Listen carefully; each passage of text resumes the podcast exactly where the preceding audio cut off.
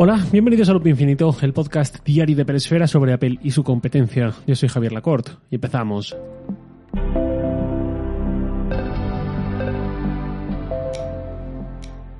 Bueno, ya estamos a lunes, ya estamos en semana de evento. Eso significa que dentro de solamente dos días, eh, exactamente dos días y doce horas a partir de que esté publicado este episodio, ya estaremos atendiendo y estaremos viendo la presentación de Apple con esos nuevos iPhone 14, nuevos Apple Watch y todas las novedades que pueda haber, todas las sorpresas que se pueda reservar Apple. Ya sabéis que en Apple Esfera siempre lo seguimos a lo grande. El director de Apple Esfera, Pedro Aznar, que se ha pasado ya un par de veces por este podcast, va a estar allí, va a estar en Apple Park en Cupertino para seguirlo en directo, para probar los dispositivos nuevos que Apple tenga bien presentar en directo. En cuanto acabe la presentación, nos contará todo desde allí, el ambiente, qué tal, qué tal está Cupertino, qué tal está el Apple Park, qué tal está el auditorio Steve Jobs, qué tal está todo y por supuesto cómo funcionan los nuevos dispositivos, qué novedades hay, qué, qué tal se ven en primera persona y todo lo que queremos saber todos los aquí presentes seguramente en el mismo momento de la presentación.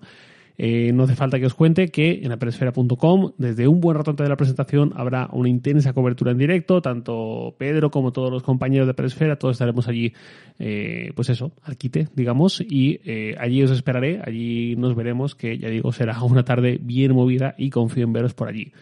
Dicho eso, el tema de hoy. El tema de hoy es un poco una mirada nostálgica al presente y al futuro, mirando con envidia lo que tienen los competidores. Me explico. El otro día estaba precisamente con Pedro, con Pedro Aznar, en el Twitch de, del stream, en, el programa de Peresfera dentro de, del canal Twitch del stream, disculpad.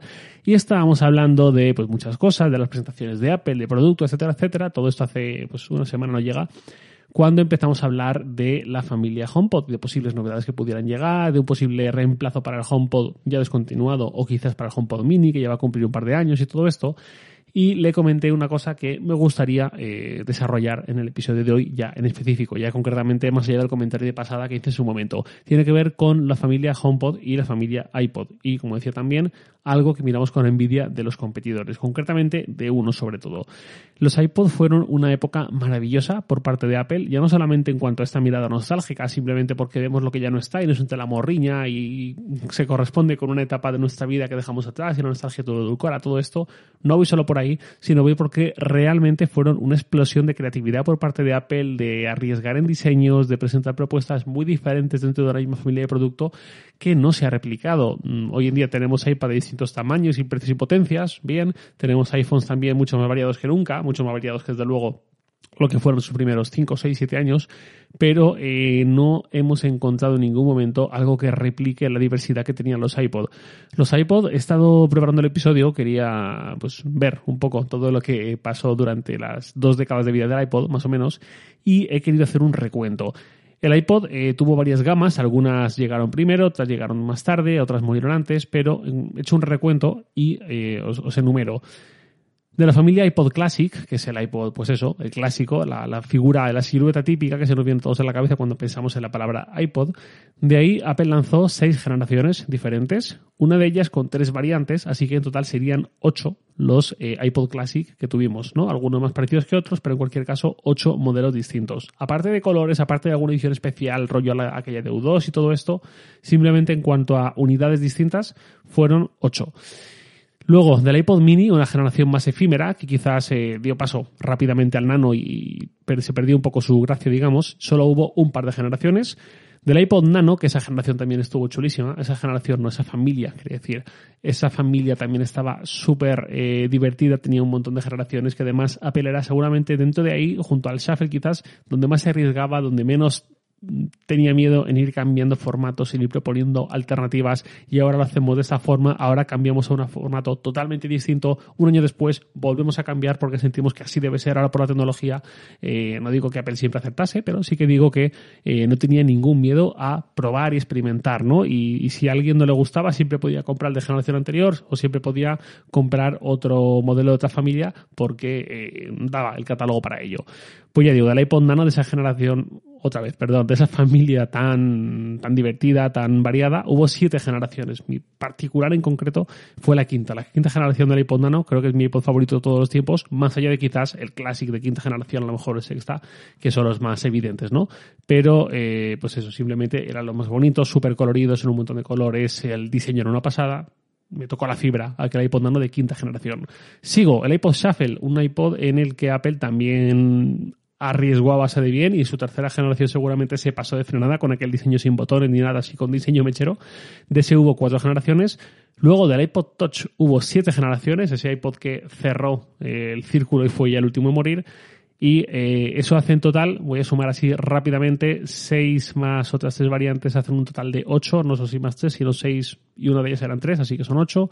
8 más 2, 10 y 7, 20, y 7, 17 y 4, 21 y 7, 28. 28 iPod distintos hubo, eh, que aunque duraron un par de décadas, unos 20 años más o menos, hasta que Apple mató la, la familia de completo, los 22 años después del lanzamiento, 21 años después, realmente eh, fueron 9 años más o menos, 9, 10 años los de su grandeza y en esa época, en esa etapa, le dio a Apple tiempo a sacar 28 modelos diferentes. 28 con unos diseños, unos tipos de pantallas, unas construcciones, unos materiales incluso, un enfoque, unos precios, unas capacidades todos muy diferentes unos de otros. Hubo una diversidad que nunca hemos vuelto a tener en ningún otro producto, ninguna otra familia dentro del catálogo de Apple. Además de eso, Apple sacó cinco accesorios de algún tipo, digamos, directamente eh, relacionados con el iPod, directamente orientados hacia el iPod, ¿no? Por un lado sacó el iPod Camera Connector para añadir la posibilidad de hacer fotos con el iPod. Por otro lado sacó el Universal Dock. Por otro lado sacó el Radio Remote. Por otro lado, aquel altavoz gigante tan icónico, el Hi-Fi. Y por otro lado, esa pildorita para las zapatillas, hecha en colaboración con Nike, para poder monitorizar nuestras carreras y sacar estadísticas y competir, competir con amigos y todo aquello tan chulo de final de 2000, que era el Nike Plus iPod Sport Kit, o Nike más iPod, muy conocido también así en España. Eso hace 28 eh, iPod más 5 accesorios directamente para él, más una infinidad de accesorios de terceros para ponerlos en muchos sitios diferentes, transportarlos de muchas maneras, eh, darles usos quizás muchas veces mucho más allá de lo que Apple había pensado para ellos. Me acuerdo, por ejemplo, del iPod Nano de sexta generación, si no recuerdo mal, creo que fue el penúltimo, que era un cuadrado con pantalla táctil, que hubo gente que empezó a superponerle una correa metida por terceros eh, para empezar a usarlo como reloj. Y ese fue seguramente el antecesor espiritual del Apple Watch en cierta forma, eh, que obviamente no era algo que Apple tuviese previsto seguramente, ni que Apple hubiese impulsado jamás, pero hay quedó la curiosidad. Era, es un buen ejemplo de cómo los iPods fueron tan versátiles, pese a ser reproductores de música al fin y al cabo, que eh, seguramente también por eso se llevaron tan buen recuerdo colectivo de todos los eh, entusiastas de Apple, sobre todo de lo que quedó de aquella familia. Entonces, eh, eso ya ha pasado, esa forma de entender la música ya obviamente fue enterrada por eh, los motivos del avance tecnológico, de la música en streaming, de la canibalización del iPhone, de muchas cosas, y a día de hoy el iPod ya solo es un recuerdo. En cambio, lo que más tenemos como producto enfocado a la música dentro del catálogo de Apple es la familia HomePod, que desde luego está siguiendo un camino muy, muy alejado de lo que fue el iPod en su momento. El HomePod llegó en 2017, llegó con un único producto, digamos, un único diseño, un único modelo eh, bastante costoso, no sé si caro o barato, no voy a decir caro necesariamente, pero sí muy costoso que mucha gente seguramente, incluso con cierta predisposición a comprarlo, le disuadió de hacerlo por ese precio y si encima quería un par, ya directamente se buscó otras alternativas y estuvo tres años, tres años hasta que eh, llegó una especie de sucesor, que no un sucesor ni siquiera, sino simplemente un complemento, una variante mucho más económica, mucho más pequeña, más eh, para la compra impulsiva, para ser regalada en Navidades, ese, ese tipo de producto que era el HomePod Mini que va a cumplir un par de años ahora dentro de muy poquito y que tampoco ha sido renovado hasta el día de hoy. No digo que sea malo necesariamente. Yo con los auriculares, con los altavoces, con productos así, creo que es muy sano que no veamos renovación en ciertos años. Eh, no, no tenemos que ver renovaciones anuales de todos los productos, ¿no? Por la sostenibilidad del planeta, de nuestro bolsillo y de muchas cosas. Así que eh, ahí así es donde se ha quedado Apple, ¿no? Con ese HomePod ya descontinuado y con un HomePod mini que, pues bueno, pues está bien, cumple un cierto papel, pero desde luego, cuando uno mira lo que podría ser a día de hoy Apple en el hogar, Apple a nivel de música, Apple a nivel de domótica, de muchas cosas, pues desde luego está muy, muy alejada de la implicación, de la profundidad que tuvo el catálogo del iPod y la importancia que tuvo en su momento. Obviamente el iPod fue lo que ayudó a, servir de palanca, ahora que está de moda esta palabra, eh, lo que ayudó a Apple a apalancarse y a crecer a partir de él para luego poder hacer cosas como el iPhone o como el iPad y esto es algo que siempre se dice mucho. Si no hay iPod seguramente nunca hubiera habido iPhone, no hubiera habido recursos para invertir en él, para desarrollarlo, etcétera y, desde luego el, el 40% que llegó a tener el iPod de significancia de la facturación de Apple, nunca lo va a tener ningún otro producto individual más allá del iPhone que ya viene de muy atrás eh, y nunca nadie seguramente eh, es muy, muy difícil pensarlo, va a conseguir una importancia así. Dicho eso, eh, pues ni tanto ni tan calvo, ¿no? Una cosa es que no llegamos a ver otro iPod, digamos, y otra cosa es que viendo a la familia HomePod, que ya tiene cinco años, eh, siga un poco como este. Esto lo digo porque cuando uno piensa en las posibilidades y en el vacío que tiene Apple dentro del hogar, pues uno mira a un competidor como es Amazon y desde luego siente cierta envidia. Amazon ha cogido muy bien el testigo de iPod en ese sentido de hacer muchos productos distintos dentro de una misma gama, muchos enfoques, muchos factores de forma, muchos destinos en cuanto a productos orientados, este para la mesita de noche, este para la cocina, este para el coche, este para el cuarto del niño pequeño, ¿no?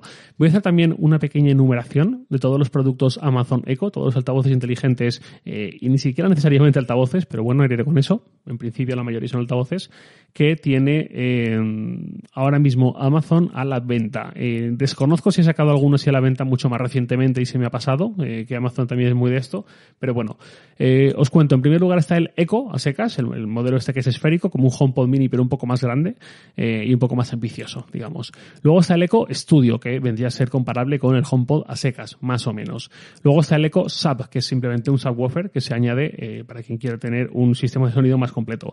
Luego está, se ponen las cosas interesantes, el Echo Show 15, una tablet de 15 pulgadas, pero no está pensada para usarse como tablet, digamos, sino es más bien para colgarse en una pared. Es más bien una pantalla o una especie de, sí, un monitor para colgarse en la pared. Luego está el Echo Show, pero 10, no 15. ¿Por qué? Porque son 10 pulgadas las que tiene esta tablet que eh, se coloca encima de una especie de HomePod, digamos, un altavoz más tablet.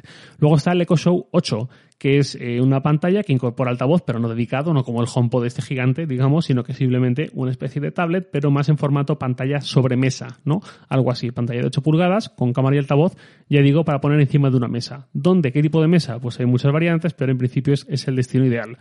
Luego está el Echo Show 5, que es como el 8, pero de 5 pulgadas, más pequeñito. Luego está el Echo Show 5 Kids, para niños pequeños. Luego está el Echo Dot, muy famoso porque es una esfera muy pequeña, muy barata, estrella absoluta de los Amazon Prime Day y todo esto. Luego está el Echo Dot con reloj, idéntico, pero simplemente con un reloj digital encima para ver la hora.